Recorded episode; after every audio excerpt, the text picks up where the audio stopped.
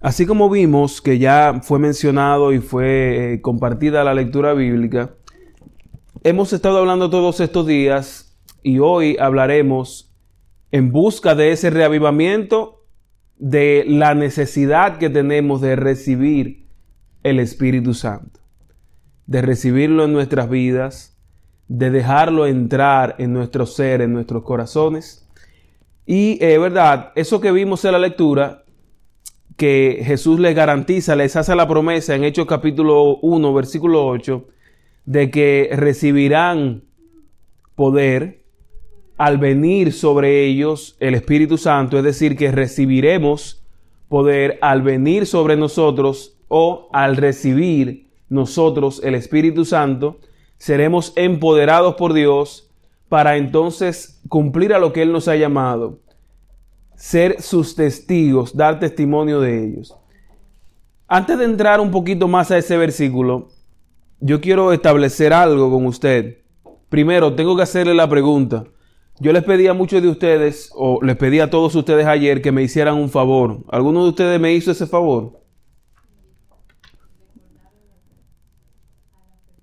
Está bien. Le voy a dar la oportunidad de que lo vuelvan a hacer hoy.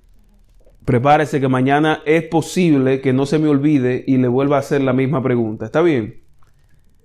Bien. Les decía que antes de comenzar, quiero que establezcamos algo. Vamos a ver esta realidad de que queremos recibir el Espíritu Santo.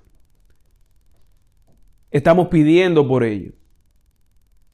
Pero quisiera que hoy pudiéramos establecer la diferencia y entender que estamos buscando recibir el Espíritu Santo, estamos pidiendo eso, no solamente porque como sabemos lo que puede pasar, lo queremos. No solamente porque sabemos que la iglesia es bendecida al recibir el Espíritu Santo, entonces queremos eso y lo pedimos. Yo quisiera que entendiéramos que nosotros estamos haciendo esa búsqueda, estamos pidiendo de Dios su Espíritu Santo porque lo necesitamos. ¿Está bien? No es lo mismo cuando usted adquiere algo, cuando usted compra algo para satisfacer solamente un gusto que cuando lo hace para satisfacer una necesidad. No es igual. Porque la necesidad implica un sentido de urgencia que el gusto no lo da. Si usted quiere comprar algo solamente para, para un placer o que quizás no tiene tanta importancia, se le pasa el día y usted puede decir, oh, lo busco mañana. No, lo busco después. Pero cuando es una necesidad, cuando es algo que necesita su hijo, cuando es algo que necesita usted, cuando es que en el trabajo le dicen, mira, es que si tú no vienes con este tipo de zapatos especiales, vamos a tener que sacarte del trabajo. Uno lo ve diferente. Eso pasa, ¿verdad? Hay muchos eh, trabajos que le piden un tipo de calzado específico por protección y seguridad. Entonces, si usted viene y le dice, si no viene con este tipo de bota, vamos a tener que pararte le crea una urgencia y usted rapidito va y lo busca. Porque se reconoce como una necesidad. Así que estamos viniendo a pedir el Espíritu Santo no para complacer un capricho, ni para satisfacer un gusto o un placer.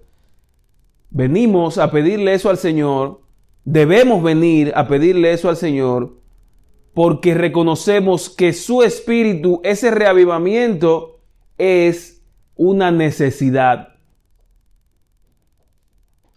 ¿Verdad? Que así fue que lo estableció la sierva de Dios, que el pueblo de Dios, su mayor necesidad sería que ser reavivados, un reavivamiento espiritual.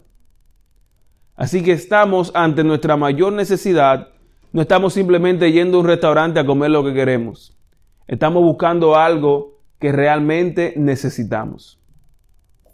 Y aquí vemos a Cristo haciendo la promesa a sus discípulos, a sus seguidores, y por ende eh, se extiende hasta nosotros esta promesa en la que Él asegura, Él nos asegura que seremos o recibiremos la bendición de su poder. Vamos a entender algunas cositas más de esa, de esa declaración ahora.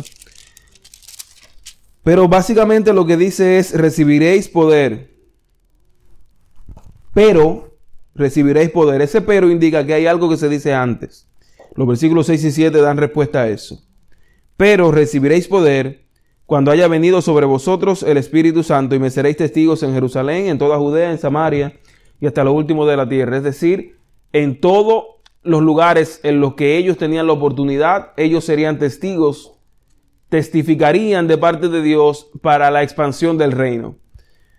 Ese versículo ha sido archi estudiado y requete predicado. Eh, podríamos hablar un poquito sobre él, pero yo quiero resaltar varios elementos para que entonces avancemos en las escrituras, entendiendo esa necesidad, que no estamos hablando de algo opcional, sino que estamos pidiendo algo que necesitamos, que es urgente, o que inclusive pudiéramos ser más radicales y entender que es un asunto de vida o muerte, que al final realmente es así. El hecho de que uno pida el Espíritu Santo, al final sí es un asunto de vida o muerte porque de lo que se está hablando es de nuestra vida espiritual. Así que recibiréis poder. En la Biblia, en el Nuevo Testamento específicamente, esa palabra poder tiene muchos otros términos detrás que pueden entenderse también en nuestro idioma. Cuando la Biblia habla de poder, que es, por ejemplo, quizás esta palabra, es la misma que aparece, por ejemplo, en Romanos capítulo 1, versículo 16, donde el apóstol Pablo define el Evangelio de Dios como poder de Dios. El Evangelio como poder de Dios, porque es el que hace posible las cosas. Aquí no se está hablando, por ejemplo, de lo que tienen los políticos, que tienen poder político. No se está hablando de eso, de necesariamente de ese tipo de autoridad. Esa palabra también implica el hecho de que nosotros seamos habilitados, que Dios nos haga capaces para su gloria de muchas cosas, que Él nos capacite, que Él nos habilite. Nosotros seremos habilitados, podremos lograr, lograremos hacer, lograremos ser lo que Dios nos ha llamado cuando recibamos entonces el Espíritu Santo. Y me seréis testigos. Esa es la otra palabra de la que quiero hablarle en ese versículo. Me seréis testigos. ¿Qué quiso decir el evangelista? Porque recuerde que estamos en Hechos de los Apóstoles y fue escrito por Lucas. ¿Qué quiso decir él al decir me seréis testigos? Me seréis testigos si yo resumiera lo que quiero decir, el sentido es que ustedes, llenos del Espíritu Santo, me demostrarán al mundo. ¿Por qué? ¿Por qué eso es lo que quiere decir el texto? Ahí mismo lo dice después. Me seréis testigos y menciona lugares, los lugares a los que ellos podían expandir el reino, llevar el mensaje de salvación.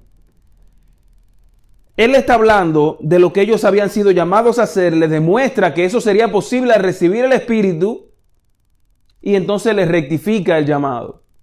Me seréis testigos en todos los confines de la tierra.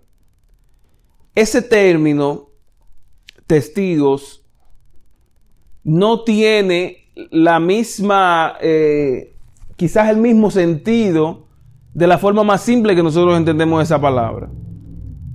¿Qué es un testigo en una audiencia, en un juicio? Es una persona que dice lo que vio. Podríamos decirlo así de manera simple. Una persona que en un momento tiene que decir lo que vio en favor o en contra de las personas implicadas en el caso. En el griego en el que se escribe el Nuevo Testamento, esa palabra tiene un sentido aún mayor, más grande. Porque yo puedo ir perfectamente a testificar de un caso sin tener que ver nada con ninguna de las partes. Que de hecho me pasó. Me ha pasado. Uno de, las, de, los... Eh, eh, si ustedes me permiten, yo no he, hecho eso mucho a propósito. No he hablado mucho de mí, ni de mi experiencia, ni he hecho mucha anécdota en la predicación. Eso ha sido a propósito. No es mi intención hacerlo. Pero yo quisiera para ilustrar algo aquí, contarles algo que me pasó así en lo que me tocó eh, testificar. Es la única vez que lo he hecho en este país desde que vivo aquí. Nunca lo hice tampoco en mi país. Pero fue una de las ocasiones en las que yo me he sentido más nervioso.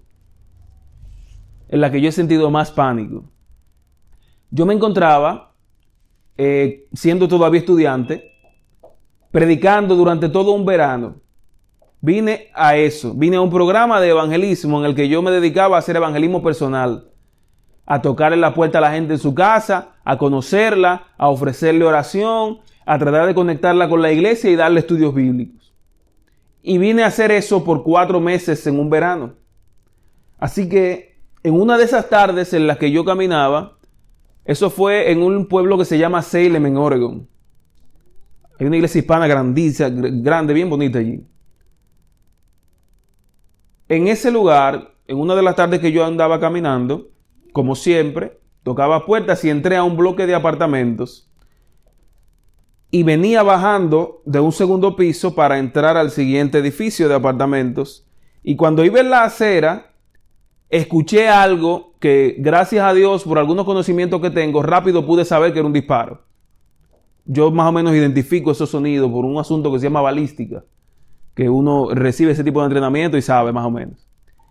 Yo escuché el sonido y pude distinguir que era un disparo y reaccioné asustado y de repente bajó corriendo un muchacho, se veía de aspecto joven, baja corriendo, me pasa por el lado y yo me pongo más nervioso porque él hace contacto visual conmigo, me vio a los ojos y yo lo vi a los ojos pero siguió corriendo y se fue. Y rápido entonces comenzó a gritar una muchacha, ayuda, ayuda. Y era que pareciera como por un problema pasional, el que pasó corriendo le hizo un disparo a otro hombre que parece que estaba con esa mujer en un hombro. Yo eh, la escuché, ella bajó y me vio. Recuerde, yo ando por ahí como misionero dando estudios bíblicos me vio y me pidió ayuda. Y parece que estaba tan nerviosa que ella ni pensó nada, me habló en español directamente. Y tuvo la dicha de que yo lo entendía. Ayúdeme, por favor. Se está desangrando. Yo no sé lo que está pasando. Pero ahí yo entro en, la, en el debate. Dios mío, ¿qué hago? Bueno, naturalmente mi respuesta fue subir a ayudar. Y cuando subí me encontré con la situación, el hombre con un disparo que le había atravesado por aquí arriba, por el músculo, ni siquiera le pasó por los huesos, gracias a Dios, pero estaba botando mucha sangre. Y gracias a Dios, eh, con esta vida adventista desde niño, conquistadores, guías mayores y todo ese entrenamiento de primeros auxilios, pude pararle eh, la hemorragia al hombre. Con, varias eh, telas y una toalla ahí lo amarré y rápidamente ustedes saben el movimiento que eso provoca. Ambulancia, policía, todo eso. Cercaron el bloque completo. Ya yo tengo suficientes nervios. Yo me voy a mi carro, trato de tranquilizarme, llamo al pastor, le digo lo que pasó, él me da algunas instrucciones. Yo trato de salir despacito, pero ahí me detuvieron. Ahí me vieron. Y se me acercó el policía y me hace la siguiente pregunta. ¿Usted vio algo de lo que pasó? Naturalmente, yo no hubiera tenido que responder a esa pregunta, o yo no hubiese querido tener que responder a esa pregunta. Pero yo tenía que hacer lo correcto. Aunque eso me acarreara algo indeseado, yo tenía que hacer lo correcto. Y yo con ese hombre ahí al lado mío en la ventanilla, respiré hondo y le dije sí. Yo todavía no vivía aquí en este país. O sea, yo, como tengo un estatus de turista, me causa más nervio porque yo no quiero entrar nunca a un proceso así, como turista, porque me puede traer consecuencias. Yo pensando así, ignorantemente. Pero le dije, sí, yo vi algo. ¿Qué pasó? Le conté lo que me pasó y me dijo, necesito que venga conmigo a testificar. Ahí me llevó su identificación, el pasaporte. Eso es como que, como que le quiten el alma a uno cuando uno tiene que dar ese pasaporte siendo turista. Ahí me llevó, me sentaron, me hicieron esperar un rato, me hicieron decir lo que pasó, me devolvieron mis documentos y me dijeron que me vaya. Ya ahí me quedé un poquito más tranquilo. El pastor me dijo, espero unos días para volver a pasar por ahí, traté de no volver a pasar por ahí. Y ya luego yo volví, pero ¿qué pasa? En ese lugar yo había tenido varios contactos ya y tenía una persona inclusive que le daba estudios bíblicos. Yo hubiera querido salir corriendo y no tener nada que ver con eso. Pero esa gente perfectamente pudo haber dicho, es el que viene aquí a predicarme a mi casa y mira cómo tú. Si yo no hacía lo correcto, si yo no ayudaba a ese hombre, o si yo no daba la, decía la verdad al ser interrogado. Yo podía poner en duda ahí mismo y tirar por el suelo el evangelio que supuestamente le estaba predicando esa gente. Ahí yo tuve que ir a decir algo. Yo no conocía ni a la muchacha, ni al que le dieron el disparo, ni al que disparó. A nadie yo lo conocía. No tenía nada que ver con ninguno de ellos, pero me tocó testificar. Así nosotros lo vemos en nuestro eh, contexto, el concepto de testificar. Pero cuando uno lee la Biblia testigo, testimonio, la palabra que está detrás de eso es una palabra que suena en griego más o menos martureo, la misma raíz de mártir. ¿Y qué pasaba con los mártires? Que los mártires estaban tan identificados con la causa de Dios que estaban dispuestos incluso a morir por ella. ¿Cuál es la diferencia? El mártir sí estaba identificado con la causa. Les repito, en mi caso, por ejemplo, yo no conocía ni al que dio el disparo, ni al que le dieron el disparo, ni a la muchacha, a nadie. Y tuve que testificar. El mártir estaba identificado con su causa, inclusive al punto de estar dispuesto a morir. Y seguramente ya usted está pensando en Esteban, ¿verdad? Ese es el caso. Es alguien que vive aquello que cree. Vive por aquello que conoce. Aquí se nos está diciendo en la palabra, ustedes serán llenos del Espíritu de Dios y me serán testigos.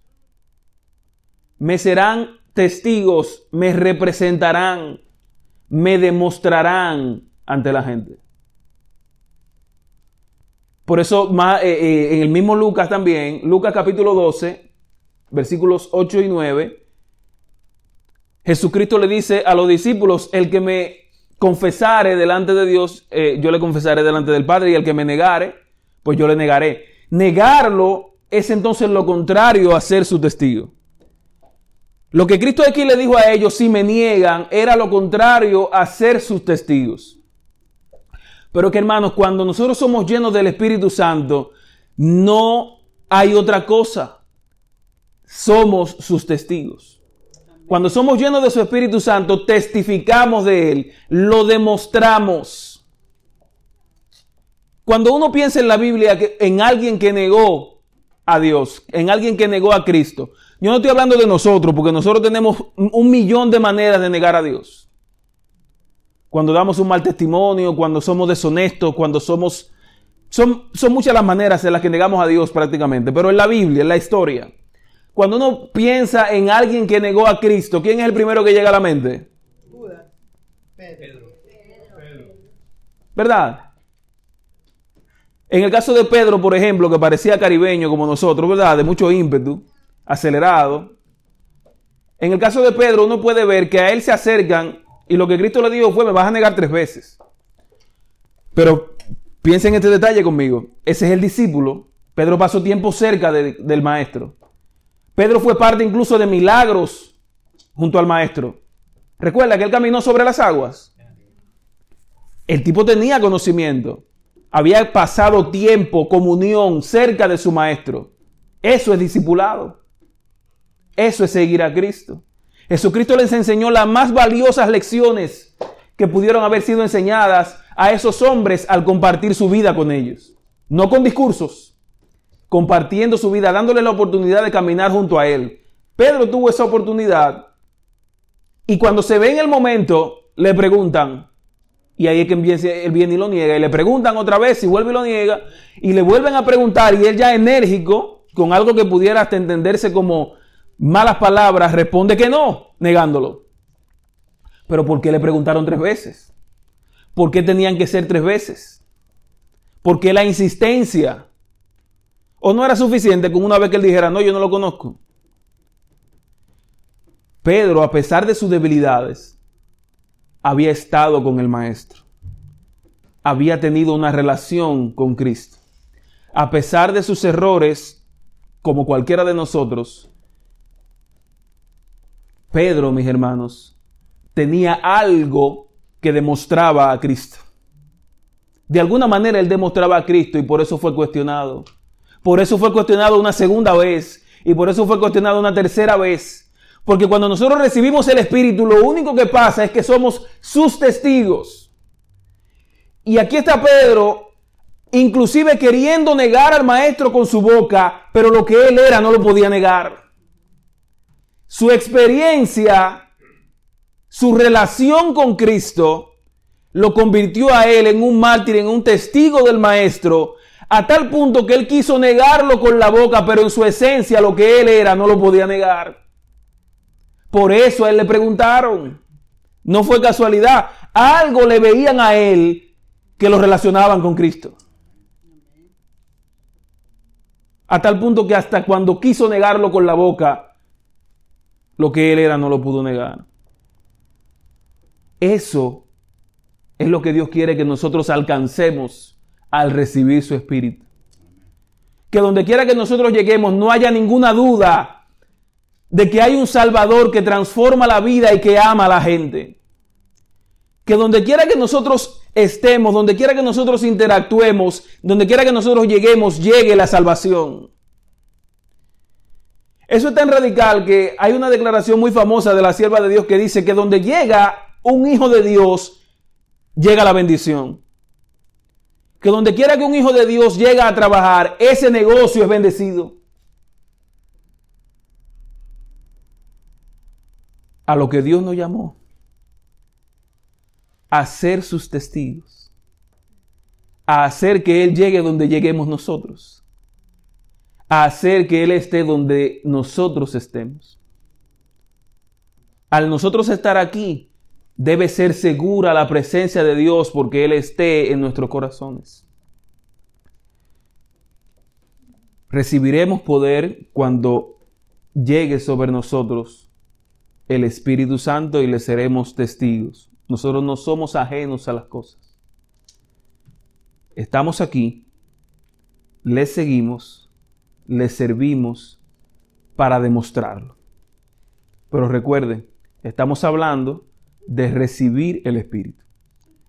El primer punto era ese, que viéramos este concepto, estos conceptos, si entendiéramos a lo que Dios nos llama para eso que quiere que nosotros recibamos su Espíritu.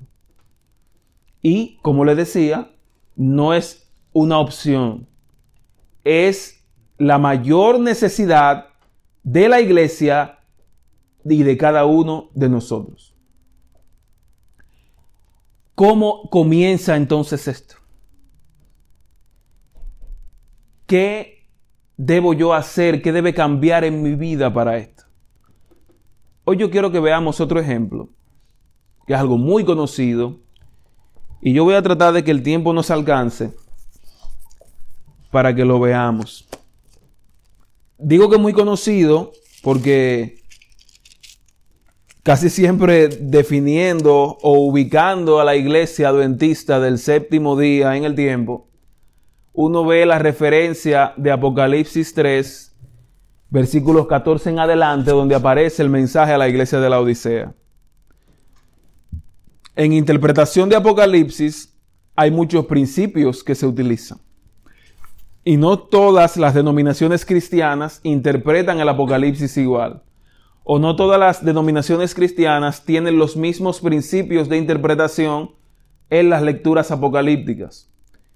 Nuestra iglesia interpreta el Apocalipsis de una manera eh, historicista, que consiste en que el Apocalipsis tuvo incidencias en su momento y que también tenía un mensaje para el futuro no desvincula el mensaje de Apocalipsis al momento en el que es revelado y tampoco lo desvincula del futuro.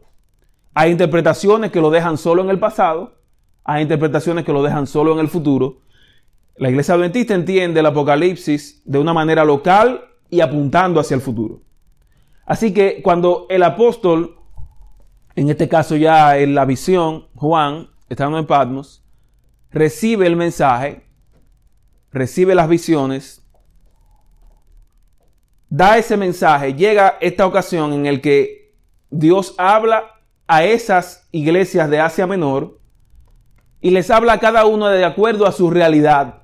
Da un mensaje de amonestación a cada una de ellas de acuerdo a lo que estaba pasando con ellas, pero que también apuntaba hacia nosotros.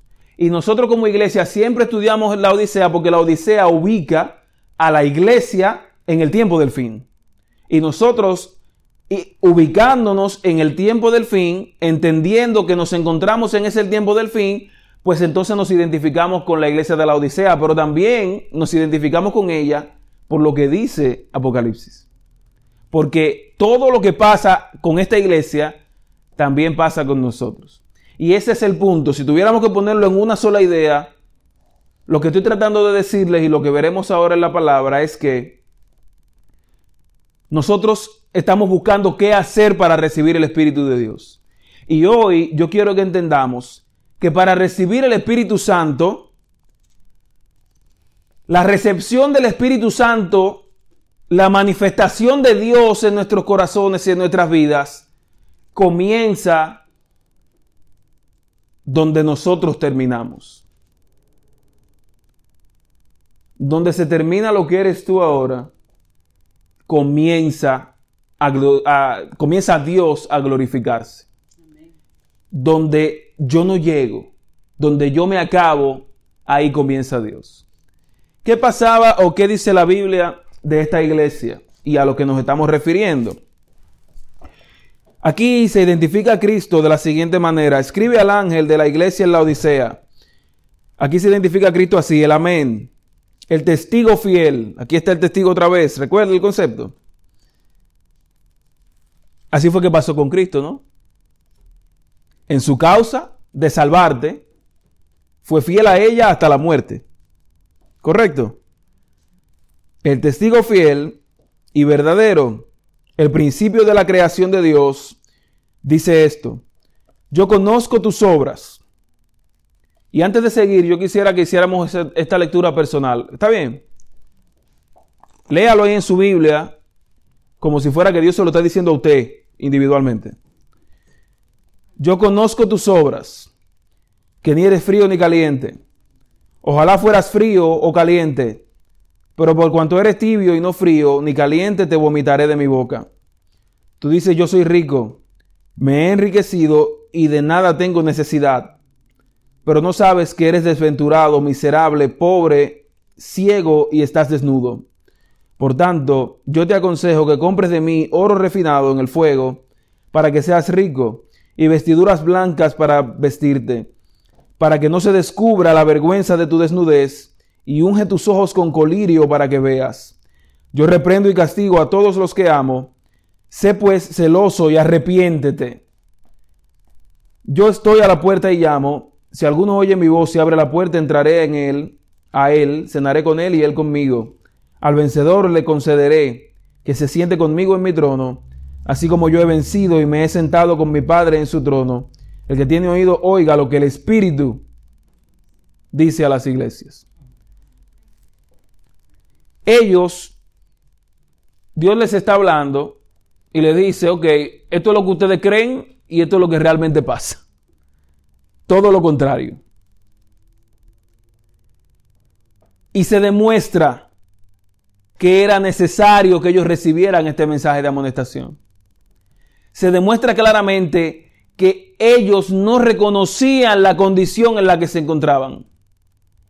Ellos no reconocían la necesidad de ese espíritu que le habló a las iglesias. Ellos estaban confundidos, engañados por lo que podían ver o hasta donde llegaban sus narices, pero no veían más allá la realidad moribunda, putrefacta en la que se encontraban y todo lo que había alrededor de ellos les confundía. Por ejemplo, ahí está el detalle de la tibieza. Ellos tenían una situación así realmente. Realmente. Y yo le invito a que usted haga la prueba. Caliente agua, ponga la tibia, al menos un litro y bébaselo. a ver cómo va a reaccionar su cuerpo.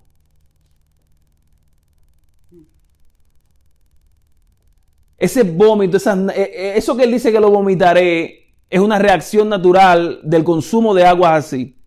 Y ellos estaban recibiendo por su sistema de acueductos aguas que estaban así, que tenían cargas químicas dañinas. Ellos tenían esa situación, pero quizás ellos se jactaban de que tenían el mejor sistema para recibir el agua en ese momento. Y eso quizás no le dejaba ver que el agua que estaba llegando por ese sistema del cual ellos estaban orgullosos estaba podrida haciéndoles daño. Ellos eran reconocidos por ser una región próspera. Realizaban muchos negocios. Uno de esos negocios tenía que ver con lo textil, con las vestiduras, con la ropa. Y ellos, al tener el orgullo de que producían las mejores ropas quizás de la región, no entendían que lo que necesitaban o de lo que tenían que vestirse era de la justicia de Dios. O sea, aquí estamos frente a una iglesia, frente a gente que tiene muchas cosas que no les deja reconocer realmente lo que necesitan. Que tiene muchas cosas que creen que son las necesarias, pero al final lo que tienen son muchas carencias. Y Dios le dice, yo conozco tus obras. Yo sé lo que hay en ti. Yo sé lo que está pasando aún mejor de lo que tú lo sabes. Por eso la palabra de Dios nos presenta el Espíritu Santo como una promesa. Dios nos promete el Espíritu Santo, Cristo lo promete a los discípulos, porque Dios que nos está viendo, que sabe mejor y nos conoce mejor, sabe más que nosotros mismos lo que realmente necesitamos. Y por eso es el llamado a arrepentimiento, a humillarnos. Porque en nuestra naturaleza pecaminosa, en nuestro orgullo, nosotros no estamos preparados para reconocer cuando somos carentes de algo. A nosotros no nos va a salir naturalmente reconocer nuestros errores a nosotros no nos va a salir espontáneamente reconocer nuestras debilidades. Y por ende, si no conocemos nuestros errores, si no reconocemos nuestras debilidades, no, no reconoceremos nuestras necesidades. Si no entendemos lo que está mal, no vamos a reconocer lo que necesitamos.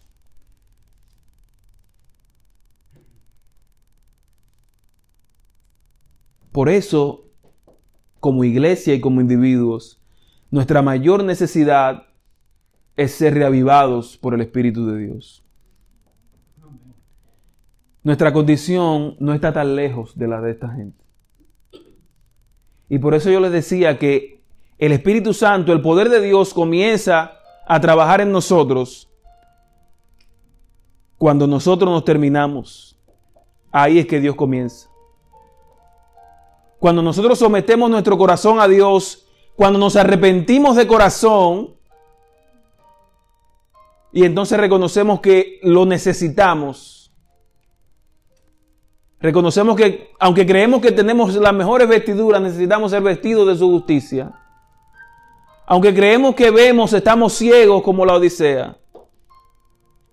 Aunque creemos que somos ricos, no tenemos nada y estamos desnudos. Que la vergüenza de la desnudez en la Biblia está relacionada directamente con el pecado.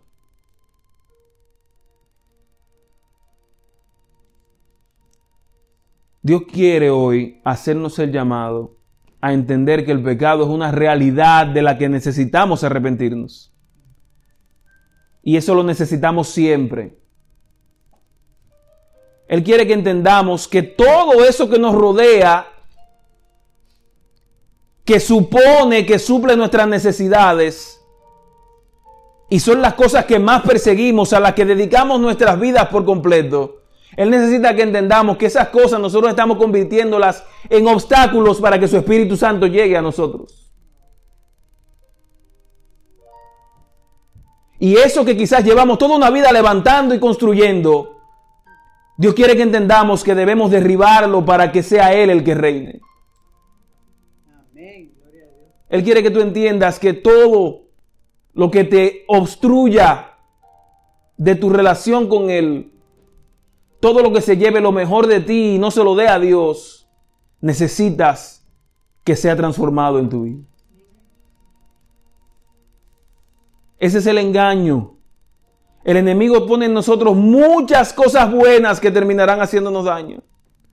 Muchas cosas buenas y hasta que pudieran parecer nobles.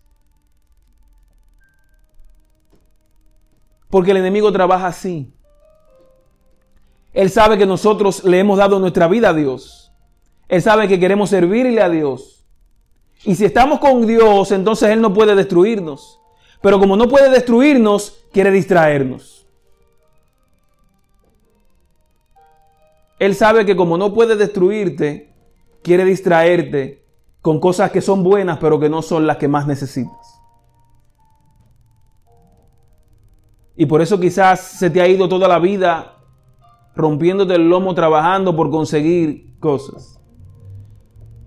Yo no te estoy diciendo que dejes de hacerlo. Yo te estoy diciendo que Dios quiere ser más importante que esas cosas.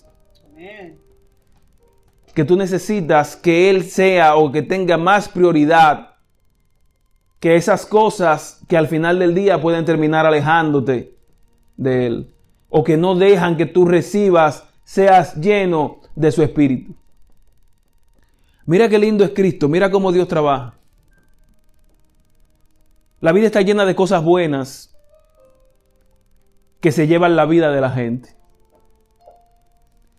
Tesoros que para conseguirlos, para conquistarlos, nos gastamos. Y es así. Todos los tesoros de esta vida requerirán, todos los tesoros de este mundo van a demandar de ti que tú te entregues por completo para conquistarlos. Sin embargo, Cristo, que es el mayor de los tesoros, se entregó a sí mismo por completo para conquistarte a ti. Esa es la diferencia. Y por eso para vivir en Cristo, como enseñó el apóstol Pablo, necesitas hoy reconocer lo que realmente necesitas. Necesitas hoy ponerte a un lado para recibir el Espíritu de Dios. ¿Por qué te digo ponerte a un lado? Porque es cuando tú doblegas tu voluntad y aceptas la del Señor que tú reconoces lo que hay mal en ti. Que tú pides perdón, que te arrepientes. Hasta que tú no das un paso atrás para que sea Dios el que esté al frente, tú no vas a tener el arrepentimiento que necesitas para recibir el Espíritu Santo. Y esa experiencia de arrepentimiento, de conversión, Necesitas entender que la necesitas cada segundo de tu vida. Que debes clamar a Dios cada vez que ore por tu perdón. Debes arrepentirte cada día de la realidad que reina en este mundo, que es el pecado.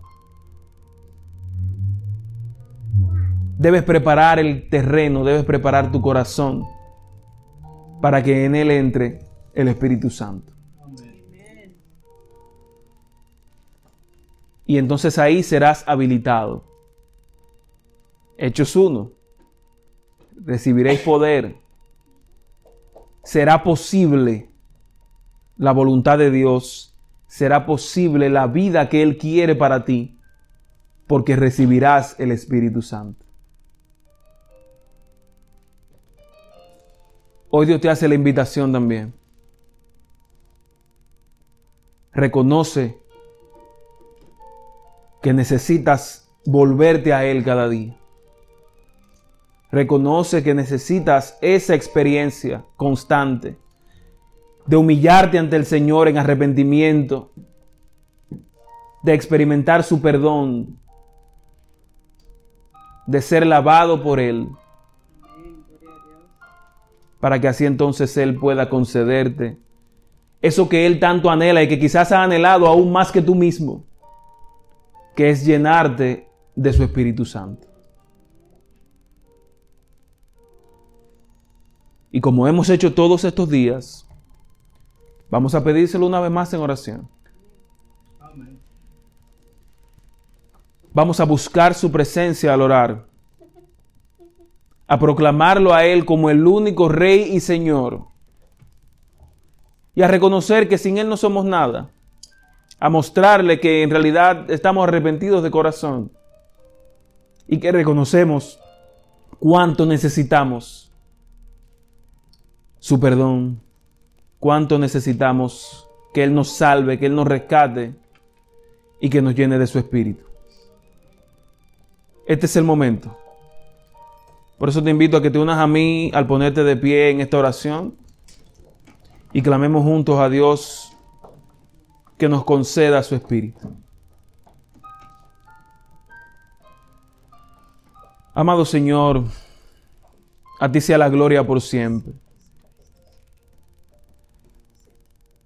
Padre, tú nos has llamado a algo sagrado, a algo grande.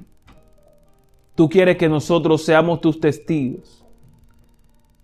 Que tú seas exaltado en nuestras vidas, en todo lo que hagamos y donde quiera que lleguemos. Tú tienes un llamado elevado para nosotros, Señor. Pero para eso necesitamos, para eso te pedimos que nos llene de tu espíritu. No es un capricho, Señor. Hacemos este clamor reconociendo tu espíritu como nuestra mayor necesidad, para que nos reavive, para que nos reanime, para que nos inspire y nos llene de poder. Pero para eso necesitamos menguar para que crezcas tú. Necesitamos reconocer que hemos sido engañados por este mundo, hemos estado equivocados. Y hemos creído quizás por mucho tiempo estar bien, pero realmente no lo estamos. Necesitamos, Padre amado, que sea tu espíritu el que reine. Transforma nuestros corazones con el poder de tu espíritu. Inspira nuestras vidas con el poder de tu Espíritu Santo, Señor. Limpia nuestro pecado y santifica nuestras vidas con el poder de tu Espíritu Santo. Nosotros como iglesia, Padre, tu iglesia de la amistad reconoce que ha sido llamada para grandes cosas. Y es posible que en el tiempo no hayamos cumplido ese llamado santo que tú nos hiciste. Es tiempo de que eso ocurra, Señor. Es tiempo de cumplir esa misión sagrada a la que tú nos llamaste. Y es por eso que hoy pedimos que tu Espíritu nos perdone y nos purifique. Llena tu iglesia, Señor, de tu Espíritu. Llénanos de ti, Señor. Es nuestra oración. Y suplicamos que el cielo escuche nuestro clamor y lo atienda. Sin merecerlo. Pero en el nombre que es sobre todo nombre, en el nombre de Jesús lo pedimos. Amén. Que Dios les bendiga mucho, mis hermanos. Con el favor de Dios les veo mañana. Y recuerden, háganme ese favorcito que les pedí, por favor. Muy bien, hermanos, eh, mañana es el día 5 y eh, el título del tema se llama Llenos de su Espíritu. Hermanos, Dios los bendiga y que pasen una feliz noche y que Dios nos acompañe a cada lugar que vayamos.